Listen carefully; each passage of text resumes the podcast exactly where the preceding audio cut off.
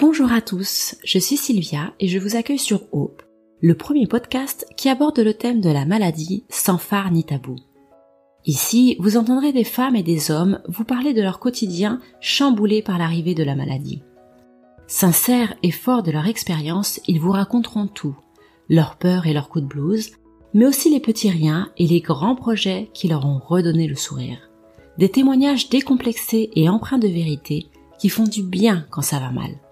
Bienvenue chez O, le podcast de Médicite.fr qui vous retrace le parcours peu ordinaire de patients extraordinaires. Le cancer de l'ovaire est le septième cancer le plus fréquent chez la femme. On estime à plus de 4500 le nombre de nouveaux cas diagnostiqués par an en France. Ce cancer touche plus fréquemment la femme âgée, il apparaît généralement après la ménopause. On ne connaît pas vraiment les causes du cancer de l'ovaire. On sait qu'il existe, comme dans les cancers en général, des facteurs de risque, par exemple l'âge ou les facteurs hormonaux. Pour en parler, j'ai le plaisir d'accueillir Sophie. Bonjour Sophie. Bonjour Sylvia. Est-ce que tu peux te présenter? Oui, euh, donc je suis euh, Sophie, j'ai 36 ans, je suis en couple hein, depuis une dizaine d'années, euh, je n'ai pas d'enfant et j'ai été atteinte il y a maintenant deux ans du, cancer de l'ovaire. D'accord. Donc contrairement à ce que je disais tout à l'heure, pour ta part, tu étais jeune, quand tu as commencé à souffrir euh, des premiers symptômes, est-ce que tu peux nous expliquer un, petit peu ce qui s'est passé? Oui, oui. Alors en fait, c'est c'est assez difficile à, à, vraiment identifier, surtout pour une femme, parce que euh, toujours plus ou moins des petits soucis dans le bas ventre avec les cycles, avec les ballonnements, tout ça. Donc euh, je pense que les premiers signes que j'aurais pu percevoir, j'ai mis un petit peu de temps à vraiment les identifier. Mm. Et euh, assez rapidement, en fait, j'ai senti une sensation de lourdeur dans mon bas-ventre. Euh, et je sentais que c'était pas très normal. Je faisais beaucoup de sport et je sentais bien que j'étais un peu plus lourde à ce mm. niveau-là. Et, et, euh, et après, euh, donc ce, cette gêne du bas-ventre et cette douleur, ça commence à devenir douloureux. Euh, oui, j'ai eu des, des, des pertes vaginales pas habituelles. Hein. Et donc c'est pour ça que je suis allée directement voir mon gynéco pour vérifier ce qui se passait. D'accord. Et donc, euh, tu allais voir ton gynéco. Comment est-ce que la maladie a été diagnostiquée? Alors, en fait, euh, lui, euh, vu mon âge, parce qu'il y a beaucoup de statistiques qui expliquent que normalement, euh, c'est une maladie qu'on a à 60-65 mm. ans. Or, il y en a de plus en plus qui l'ont jeune. Euh, vu mon âge, quand il a vu cette masse assez importante dans mon bas-ventre qui faisait 14 cm, mm. il a essayé de me rassurer tout de suite en m'expliquant que bon bah c'était une tumeur, mais certainement bénigne, mm. encapsulée, et euh, qu'il fallait que j'aille faire euh, voilà ma prise de son et mon IRM pour euh, pour vérifier ce que c'était. mais il était assez inquiet malgré tout, même s'il essayait de me rassurer. donc voilà, j'ai été par la suite faire ces examens. Il mhm. faut savoir que pour cette maladie, il y a un marqueur dans le sang qui c'est une protéine qui me permet de, de, de définir assez rapidement s'il s'agit vraiment d'un cancer ou non. ce marqueur, c'est le CA125 et devait être maximum à 35 et j'étais à 2500. Donc euh, c'était très préoccupant. Euh, il fallait quand même faire une, une intervention pour vérifier mm. avec un prélèvement si c'était bien ça. Mais bon, tu portais à croire que ça, ça se transformait vraiment en cancer, quoi, tout ça. Et du coup, comment, comment on te l'a annoncé? Assez maladroitement en fait euh, avant donc euh, ma célioscopie exploratrice donc mhm. l'opération qui permet de faire un prélèvement et de vérifier par une biopsie si euh, il s'agit d'un cancer ou d'une tumeur mm bénigne j'ai eu rendez-vous donc à l'institut Curie avec mon chirurgien je rappelle qu'à ce moment-là, je ne sais pas encore ce que j'ai. Je sais que j'ai un marqueur élevé, mais je sais pas encore si c'est bénin ou non.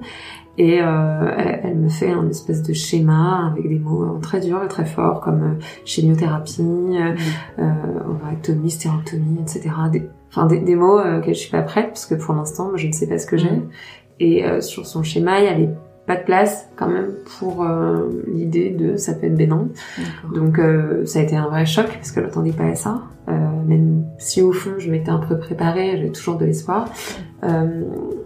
L'annonce, enfin cette annonce, en tout cas, avant mon opération, a été assez mécanique. Alors, je comprends que les médecins fassent pas dans le sentiment, hein, mais mais euh, voilà, je suis jeune, j'ai pas d'enfant, euh, il y a des choses qu'on peut pas dire comme ça à la volée. Donc, euh, pour moi, ça a été ouais un choc. Et puis après, avec le temps, bah, il a fallu que j'entame tout un tas de procédures pour vérifier bah, si on pouvait me faire un prélèvement d'ovocytes de, pour une grossesse voilà, ultérieure, ce qui n'a pas été possible. Enfin, assez vite après ce premier rendez-vous, j'ai été dans un espèce de marasme, voilà, de plein de rendez-vous euh, mm. médicaux pour envisager la suite. Et puis une semaine après, on opérait. Non, je comprends effectivement. Hein. Avant même euh, ta, ta cellio euh, et ton prélèvement, on te donnait vraiment une perspective plutôt noire.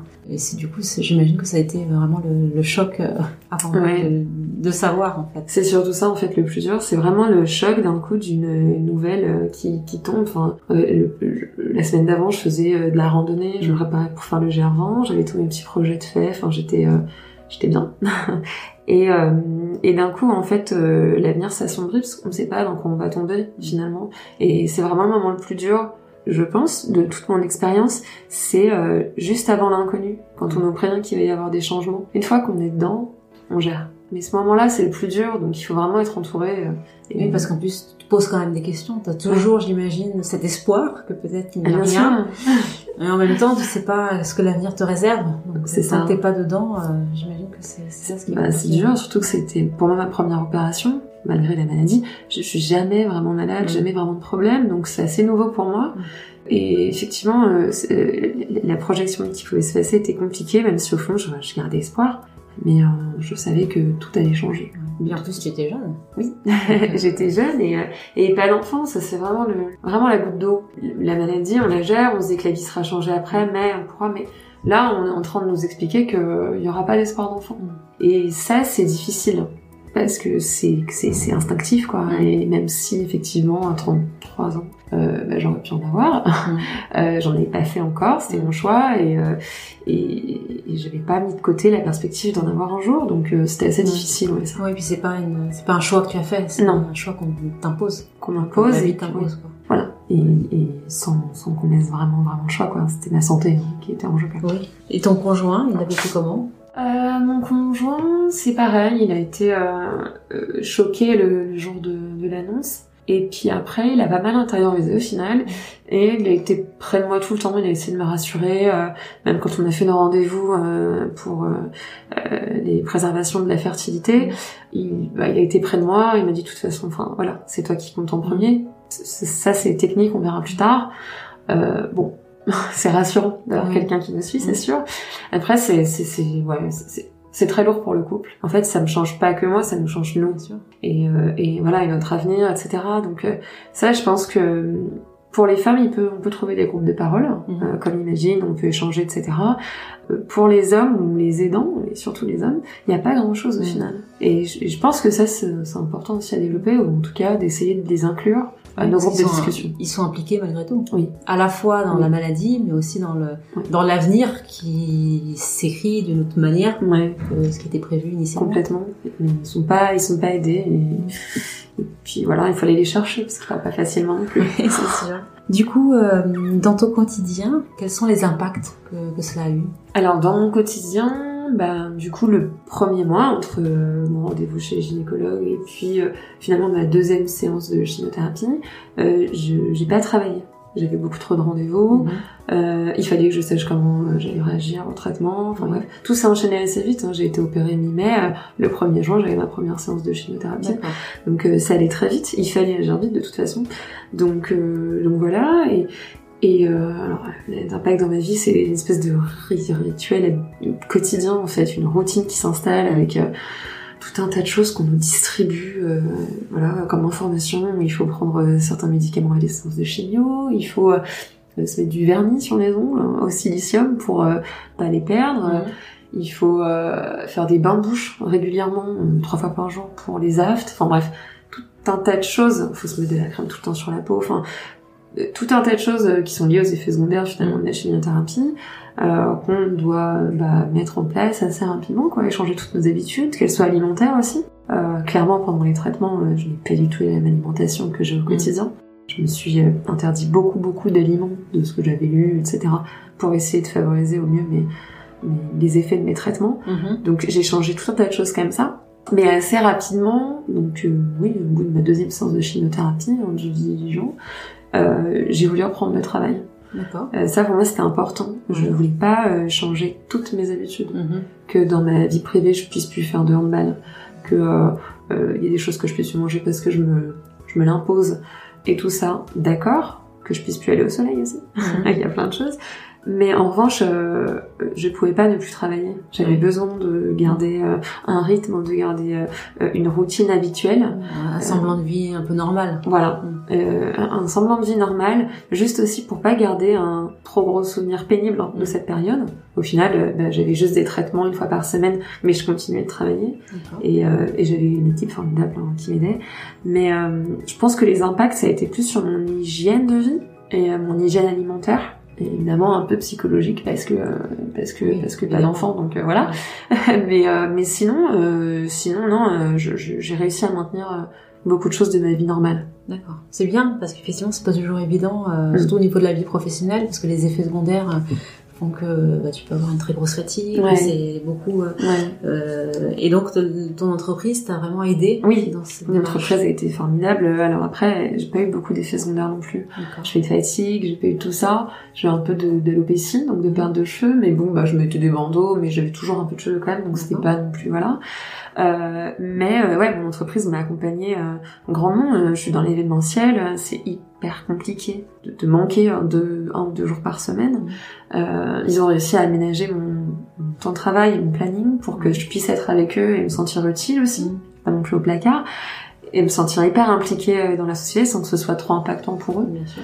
Et, euh, et le, le fait de les voir tous les jours, de m'accompagner euh, dans ma vie quotidienne, de maintenir les mêmes contacts avec eux, ça m'a fait beaucoup de bien. Quels sont les autres grands défis que tu as pu rencontrer pendant tout ton parcours? Le, plus grand, euh, le plus, le plus grand défi à surmonter, c'était vraiment le, le, ouais, le fait de faire un deuil euh, d'une éventuelle grossesse. Chose que finalement, en fait, en renseignant beaucoup et en bataillant un peu, euh, c'est pas un vrai vrai deuil parce que je pourrais quand même euh, porter un enfant. Euh, mais bon, bah, avec un d'ovocytes. Euh, normalement, si tout va bien. C'est comme ça aujourd'hui. Euh, mais ça, c'était un de mes grands défis parce qu'au départ, euh, on m'avait dit que clairement, il était impossible qu'on me conserve l'utérus, euh, qu'on m'enlèverait les ovaires et l'utérus. Et moi, je ne comprenais pas pourquoi on m'enlevait cette partie qui n'était pas touchée. Donc, euh, j'ai essayé de tout mettre, euh, toutes les forces de mon côté pour... pour faire en sorte que les traitements fonctionnent très bien et qu'ils Mm. me donnent la chance peut-être de conserver cette partie de mon anatomie. Euh, donc ça, c'était le plus gros défi avant opération, parce que j'ai été opérée euh, trois mois après euh, mes premières séances de chimio, où on enlevait mes ovaires. Et en fait, à ce moment-là, euh, on allait voir si on retirait ou pas l'utérus. Donc ça, ça c'était vraiment le, euh, le grand défi que j'avais en tête au quotidien. J'ai l'impression d'avoir aidé à le- la conservation, Mm. la préservation de l'utérus. Euh, peut-être pas, hein, mais en tout cas mon sentiment c'était ça et c'est ce qui m'animait au quotidien. Je Mm. lâchais rien pour ça quoi. Mm. Je voulais vraiment pas être sans option. Et tu as le sentiment que les médecins euh, t'écoutaient Ouais. dans ta démarche? Ouais ouais. Alors au départ euh, non. Euh, mon oncologue euh, euh, était assez catégorique Mhm. et euh, je lui ai bien fait comprendre qu'il fallait falloir assouplir tout ça parce que j'étais jeune Mhm. et que euh, j'étais à un stade qui permettait encore d'être souple et euh, donc du coup elle s'est assouplie avec le temps parce que j'ai eu des résultats assez Mhm. incroyables en, en termes de, de, de traitement c'est-à-dire que ça allait très très vite très vite en fait euh, j'avais une bosse visible quand même sur le ventre très rapidement on voyait plus rien euh, et je ne sentais plus rien donc ça, ça a vraiment marché et euh, elle était assez sceptique aussi euh, sur le fait que je jeûne avant mes séances j'ai j'ai suivi vraiment un régime alimentaire strict hein. et euh, de, dans le but de- de- d'avoir une meilleure efficaci- efficacité pardon, des traitements, je jeûnais avant les séances Ouais. euh, pour que le produit, selon ce que j'ai lu et ce que je me disais, euh, euh, agresse plus rapidement et plus facilement les cellules euh, malades en fait. Donc j'ai fait ça et n'était pas au départ euh, très d'accord, comme euh, finalement beaucoup euh, des gens euh, qui m'ont donné mon traitement. Mhm. C'est-à-dire qu'à ma première séance, euh, au bout de cinq minutes, j'avais un goût horrible dans la bouche, je me sentais mal, j'avais des sueurs froides, etc. Le médecin en charge de la chimiothérapie me dit euh, mais c'est parce que vous n'avez pas mangé, il faut manger. J'ai dit je ne mangerai pas, je veux le tester. Et euh, du coup, ils ont décidé de m'administrer euh, mon médicament, donc mon produit, plus lentement. Et du coup, je n'ai plus aucun effet. Et euh, ça, c'est assez révélateur en fait. J'ai l'impression quand même que on bourre aussi les gens de pas mal de, de, de, de produits, de- d'antivomitifs, de etc. machin. Alors que si on avait un peu plus de temps, Mhm. le fait d'administrer les médicaments plus lentement permettrait quand même euh, d'avoir moins d'effets secondaires et plus de, de tolérance. Mm. C'est important de, de bien comprendre comment ça va se passer, peut-être pour euh, adapter comme tu l'as fait. Ouais, ouais. Euh, alors après, chacun peut ou ne peut pas, mais au moins de Chacun bien est comprendre comment ça fonctionne Mm. Pour pouvoir ensuite euh, effectivement euh, Tout- tout le de, monde de gérer au mieux. quoi. Ouais, tout le monde réagit à sa manière au final. Euh, tout le monde a envie ou non. En tout cas, c'est possible. Après, on veut ou pas. Je, je sais que c'est possible parce que c'est ce que j'ai fait et, et que j'ai le sentiment que ça a vraiment marché. J'ai bien toléré tout ça. Donc, euh, donc voilà, ça c'est mon avis. Et si je peux aider des gens, effectivement. Dans tes grands défis, qu'est-ce qui t'a aidé à les surmonter? Alors, ce qui m'a aidé à les surmonter au tout départ, évidemment, c'est c'est l'entourage. Euh, J'ai deux amis euh, qui euh, dévoués euh, corps et âme euh, tout le long, et ça, c'était assez incroyable hein, d'avoir cette présence ni trop ni trop peu, juste parfaite. Donc ça, c'est super. Après, euh, assez rapidement, on a envie de trouver euh, euh, des témoignages et euh, des des parcours euh, similaires aux siens. On a envie d'échanger avec des gens qui vivent ce qu'on vit ou qui ont vécu ce qu'on vit pour donner un retour d'expérience essayer de se rendre compte s'il y a des choses qui sont normales ou non. Mm. Parce qu'on est au courant de rien, on est un peu dans l'inconnu et des petites choses sont peut-être normales et puis on se dit bah non, je sais pas, c'est comme quand on a son premier enfant et qu'on Mm. n'a pas de référence, on se dit mais c'est normal qu'il soit bleu, enfin bref, peu importe. En tout cas, on a besoin de, de, de, de soutien et, et c'est pas évident en fait de trouver euh, euh, des témoignages, euh, surtout sur cette pathologie. J'imagine que c'était d'autant plus compliqué que, comme on l'a dit tout à l'heure, en général, c'est une maladie qui touche des personnes de 60 ans et plus. Donc là, tu te retrouves à 33, 30, trentaine d'années, trouver des témoignages de personnes qui ont ton âge, qui ont eu les mêmes problèmes que toi. J'imagine que ça ne doit pas être euh, évident. Ouais, c'est un peu compliqué euh, de, de, de trouver en fait. Déjà, je, pour être tout à fait honnête, je ne savais même pas que ça existait le cancer de l'ovaire avant euh, de l'avoir. Bien que dans ma famille j'ai eu des cas de cancer, etc. Mais l'ovaire, je ne savais pas. Donc déjà, euh, trouver euh, des personnes qui sont dans mon cas, c'est assez compliqué. Euh, alors il existe des blogs, il existe voilà, il y a des comptes Instagram, des choses comme ça, etc. Ça reste euh, assez virtuel finalement. On lit des choses, ok. Euh, ce qui est important en fait, c'est de rencontrer euh, des gens, de pouvoir parler avec eux, de pouvoir échanger autour de ça, parce qu'en fait, au moins, ils ont aussi notre retour d'expérience, on s'entraide, on, on sait ce qui est normal, pas normal, euh, ce qui va passer, ce qui...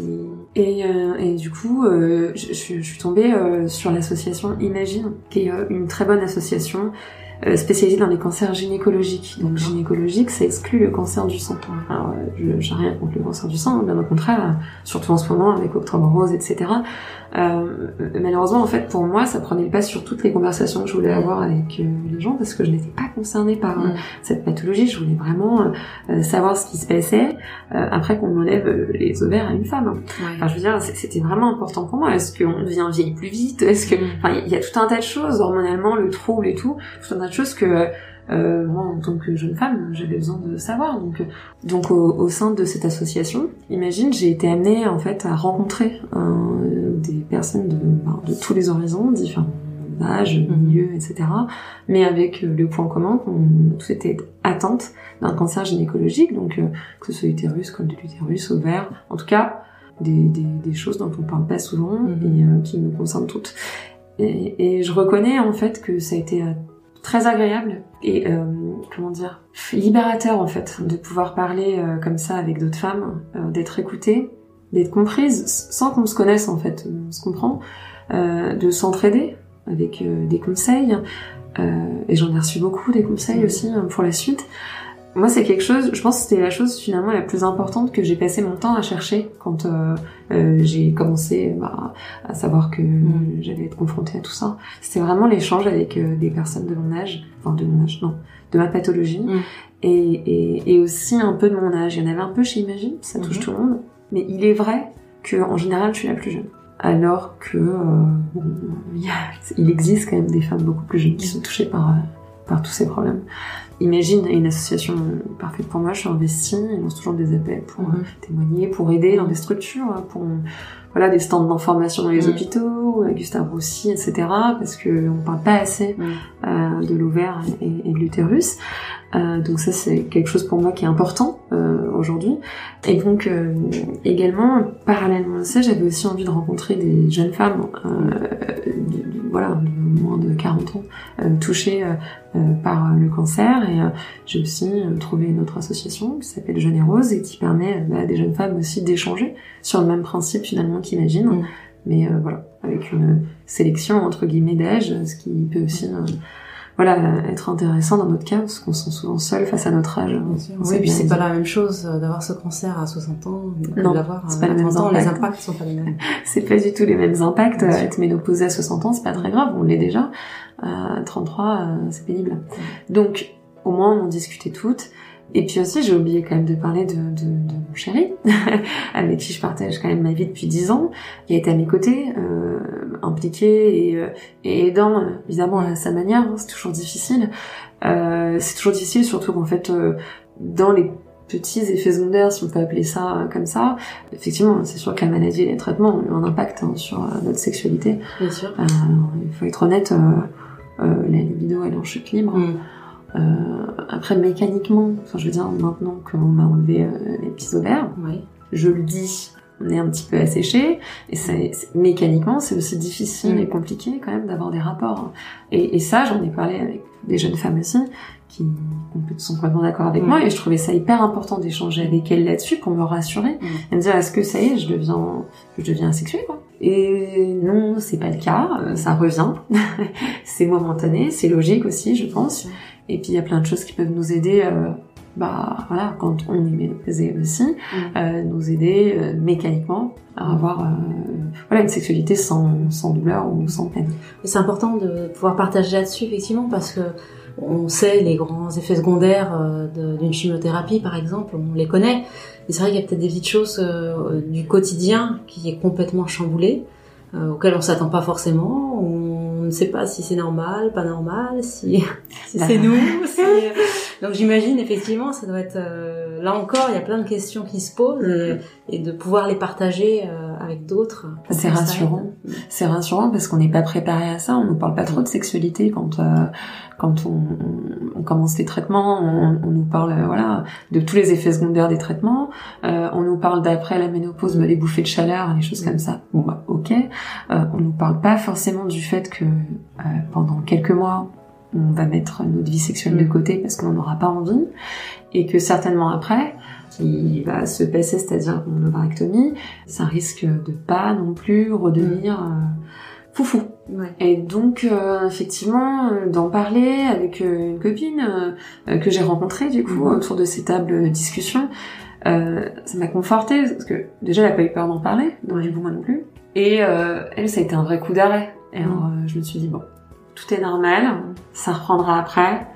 Et puis, ben, c'est pas non plus très très grave si on se donne le temps. Mm. Mais il faut juste que tout le monde le comprenne. Et ça, je pense que c'est important en fait que les conjoints assistent aussi à ce genre de discussion mm. pour qu'ils comprennent. Oui, parce qu'eux aussi ils sont impactés, hein, comme on le disait tout à l'heure. C'est pas eux qui ont la maladie, c'est sûr, mais la vie euh, de couple, la vie, mm, euh, les projets, euh, tout ça, ça les impacte aussi fortement. Ils, sont, sont impactés. Ils sont impactés, mais comme ils s'intéressent moins au sujet que nous, parce que nous on creuse au niveau des informations, eux le font pas, ils comprennent pas tout. Donc en fait, euh, j'encourage vivement, euh, si c'est possible, hein, que les conjoints ou conjointes accompagnent euh, bah, les, malades dans ce genre de, de moments de discussion et d'échange pour comprendre finalement qu'il y a une normalité malgré tout. Toi, tu en es où aujourd'hui par rapport à, à ce cancer Eh ben, normalement, tout va bien. en fait, en six mois, bon, bah, tout était fini. C'est-à-dire qu'en six mois, j'ai eu toutes mes séances de chimio, j'en ai eu 18, et euh, j'ai eu euh, ma, ma, mon opération qui mhm. m'a opposé quoi. Euh, et donc du coup, en six mois, c'était terminé. Donc déjà, je trouvais que ça a été rapide. En tout cas, c'est mon avis. Je, je me voyais lancer dans un truc hyper long. Six mois, je trouvais ça voilà, rapide. Et puis, euh, bah, du coup, maintenant, j'ai un suivi où je vois mon oncologue euh, en alternance avec mon chirurgien tous les six mois. Mhm. Euh, je fais un scanner par an, euh, des petites prises de sang pour checker, et parallèlement, je vais aussi voir mon gynéco en plus mhm. entre temps pour être sûr que tout va bien. Mais bon, voilà, ça fait deux ans que pour l'instant, je suis en rémission. Il m'en reste trois pour être totalement mhm. en rémission. Et donc, normalement, là, vu que ça fait deux ans, je n'ai pas le droit au traitement hormonaux, mais peut-être que euh, je vais pouvoir commencer à envisager euh, la suite, mhm. c'est-à-dire une, vie de famille. Donc effectivement, tu parlais tout à l'heure de, de, PMA. Oui. Euh, donc ça, c'est dans tes projets. Alors, avant, mon problème, je n'étais pas, je vais pas dire une merde, je savais que j'en aurais un jour, mais c'était pas immédiat, quoi. Depuis qu'on m'a dit que ça allait plus être possible, ça a un peu activé euh, mon petit truc à l'intérieur. Donc oui, j'aimerais bien euh, pouvoir porter un enfant, euh, sachant qu'en plus les démarches sont longues Mm. en France. Peut-être que je vais devoir aller à l'étranger pour un bon ovocyte, Mhm. parce qu'il n'y a pas beaucoup beaucoup de donneuses. Et du coup, en fait, bah là, oui, on va commencer euh, nos dossiers avec tout plein de rendez-vous médicaux bien lourds. tu as l'habitude des rendez-vous. Voilà, pour tout, tout vérifier et pour ouais entamer entamer maintenant que ça fait deux ans euh, que j'ai plus de traitement, je vais pouvoir entamer euh, ouais une grossesse euh, ouais pour PMA. Oh, C'est c'est beau. Bah j'espère, ouais, j'espère que ça va marcher, j'aimerais bien. ouais. Et au niveau professionnel? Alors niveau professionnel, bah, euh, moi j'ai eu la chance de pouvoir travailler pendant tous mes traitements. Après mes traitements, c'est-à-dire que j'ai fini mes traitements euh, le lendemain. euh, J'étais re à fond, à fond, à fond niveau boulot. Donc ça, ça m'a fait du bien aussi parce que je me suis redonnée euh, vraiment sur un rythme habituel. Ça fait un an que j'ai arrêté euh, de travailler. J'ai mis fin à mon contrat, euh, même si je les adore, euh, voilà, pour me mettre à mon compte en fait et me dégager du temps. Je suis en freelance dans l'événementiel, donc j'ai pas bien choisi euh, mon moment avec le, la Covid. Mais bon, Ça, malheureusement. C'est- voilà. On ne le gère pas. on ne le gère pas. Mais euh, en revanche, ça me permet d'avoir du temps, bah, justement pour euh, euh, me donner un petit peu bah, d'autres passions, euh, consacrer du temps aussi aux associations et pouvoir bah, aider des personnes qui ont besoin en fait de soutien à ce niveau-là. Et puis et puis me consacrer aussi à mes projets personnels et à mon désir de, de maternité quoi. Donc euh, c'est important de faire une pause. Je l'ai pas faite pendant mes traitements, mais maintenant euh, je veux bien la faire. Je veux bien avoir du temps pour réfléchir parce que c'est derrière moi et que voilà. Oui, et puis j'imagine que ça ça t'a changé. Euh, ça a changé des priorités, ça a changé euh, beaucoup de choses sur ta vision de la vie. Donc Mm. peut-être que c'est le moment Oui. de se poser, de se dire bon Oui. maintenant que tout ça est derrière moi, Ça, ça, ouais, ça recentre un petit peu tout. hein. Euh, c'est sûr que voilà, ça revoit les priorités. Euh, ça m'a surtout aussi donné très bizarrement beaucoup de confiance. A- Avant, j'en avais quand même un peu moins. Euh, J'étais moins sûre de moi, mais euh, en fait, maintenant, j'ai euh, affronté euh, ce- ce- cette chose et en fait, euh, avec un mental franchement de de- d'acier, honnêtement, je je sais pas si je pourrais le refaire aujourd'hui, carrément. Euh, ça m'a donné beaucoup de confiance euh, en me disant voilà, je- il y a des choses que je peux faire. Si je veux vraiment, je peux le faire. Et donc du coup, euh, me mettre à mon compte, euh, euh, avoir envie d'avoir voilà un enfant, etc. C'est des choses, je pense que j'aurais peut-être pas vraiment fait avant. Je suis pas sûre. En tout cas, plus tard. Ça m'aurait pris plus de temps. Mm. Je me sens bien en fait. Oui, bah c'est vrai que tu étais, étais courageuse pour vaincre la maladie et du coup, c'est ce qui aide aussi à, Ouais, ouais, c'est sûr. à avancer. Qu'est-ce que tu dirais justement à, à la Sophie d'avant la maladie? Qu'est-ce que je dirais à la Sophie d'avant la maladie Euh, Je dirais euh, prends le temps. prends le temps là parce que profite parce que ce qui va t'arriver euh, c'est pas hyper drôle et euh, attends pas deux trois semaines quand tu vois que ça va pas pour Mm. aller chez le gynéco. Bien que j'ai eu un suivi incroyable, j'y vais régulièrement chez mon gynécologue franchement. Mais euh, si tu sens un truc, Mm. écoute-toi plus. Mm. Écoute-toi plus et, et prends le temps. Je dirais ça à la Sophie d'avant. Qu'est-ce que, quels sont les conseils que tu pourrais donner à quelqu'un qui euh, vit la maladie, euh, qui vient d'apprendre euh, qu'il est malade? Ouais, je dirais de pas lâcher. De, de, pas lâcher. Voilà, il va y avoir un bouleversement dans la vie. De toute façon, la vie, c'est fait de bouleversements. Donc, il va y avoir un bouleversement, il faut s'accrocher, il faut parler. Se renfermer, ça aide pas, parce qu'on on pense négatif. On voit que du noir, du sombre. Il faut, il faut discuter avec des gens qui partagent ou non Mm. euh, notre, notre maladie. Mais en tout cas, extérioriser, se libérer de plein de choses et prendre le positif. Mm. Il y a toujours du positif dans ce qu'on vit, euh, même euh, dans la maladie. Il y a toujours de- du positif, on apprend sur nous, on prend une meilleure hygiène de vie, euh, on s'écoute. En fait, c'est vraiment un moment où on est centré sur soi et, et je pense que c'est quelque chose d'important. Donc, c'est imposé, certes, mais euh, prendre le temps et prendre soin de soi. Vraiment prendre soin de soi. C'est vraiment le moment. Tout à l'heure, tu parlais du GR20. Tu as repris le sport? Oui, oui, oui, j'ai repris le sport. Alors, j'avais pas totalement arrêté non plus pendant mes, mes, mes traitements. Je continuais un peu à courir, des choses comme ça. Alors, euh, c'était pas non plus euh, extraordinaire parce que en plus, j'avais une petite opération, tout ça, donc voilà.